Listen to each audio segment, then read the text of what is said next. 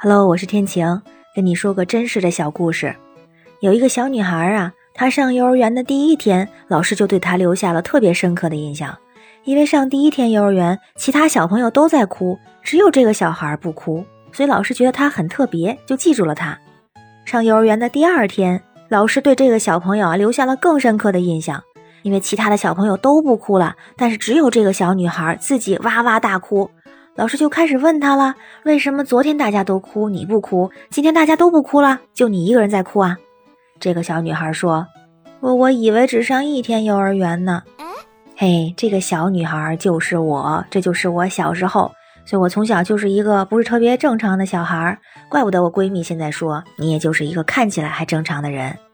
我是天晴，让我们每天好心情吧。